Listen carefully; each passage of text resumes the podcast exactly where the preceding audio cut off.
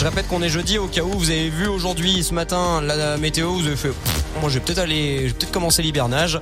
Je vais justement vous donner la météo. Est-ce que l'on peut avoir de l'espoir ou non? En tout cas, tant mieux pour Dame Nature. C'est en train d'arroser les plantes comme il faut. Bonjour Alicia Casteras. Et bonjour François, bienvenue à tous. La règle dit qu'à partir de 17h, on dit même bonsoir. Bonsoir Alicia Casteras. Bonsoir à tous, bonsoir François.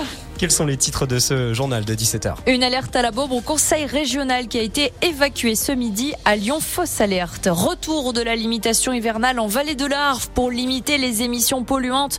Nous avons demandé à un expert si la mesure est efficace. Réponse à suivre dans ce journal.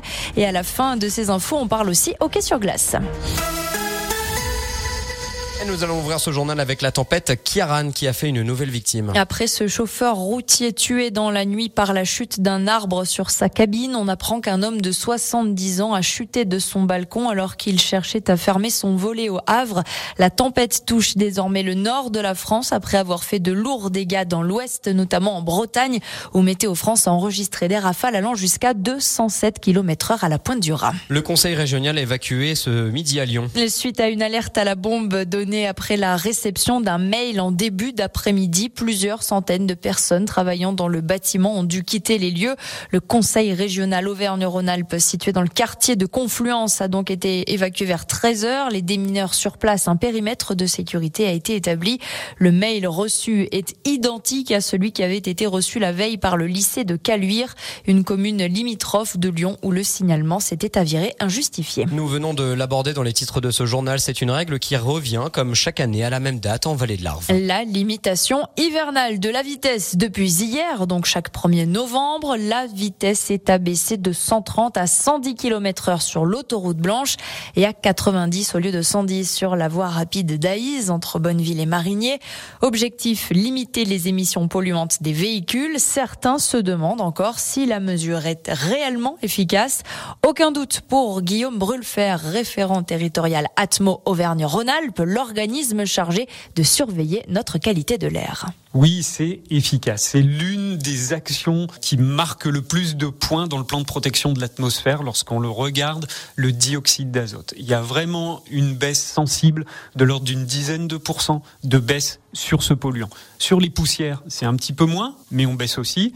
Et il faut se dire également hein, que la baisse de vitesse engendrait moins de consommation, du coup moins d'émissions de CO2, mais également euh, des économies en bout de course pour les automobilistes.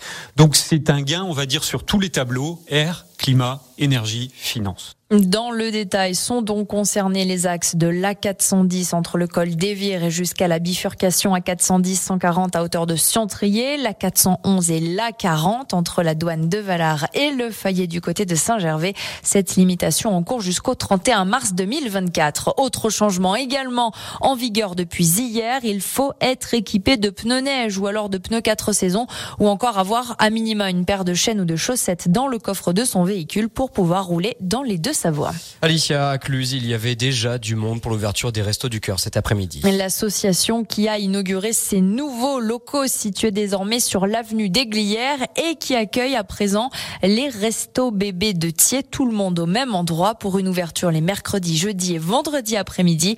Euh, n'oubliez pas cette cagnotte hein, afin de financer ce déménagement coûteux et les travaux euh, qui sont venus avec.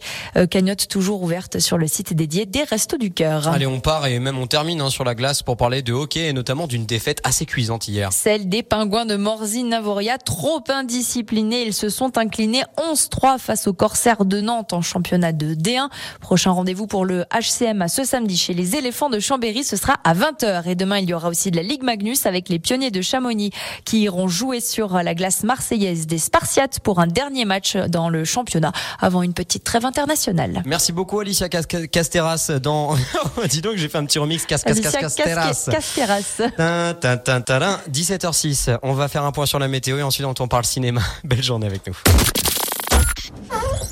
Ah, mon frère a repassé trêve, trop cool de te voir. Je me sentais un peu seule au fond de ce placard. Toi aussi, t'ont remplacé. Euh, oui, ma petite bouille noire. Par un nouveau, soi-disant qui repasse plus vite. Oh la loose Je te ferais bien un thé, mais je suis débranchée. Oh là là, on sert vraiment à rien ici. C'est sûr, mon frère. Et pour l'ambiance, on repassera.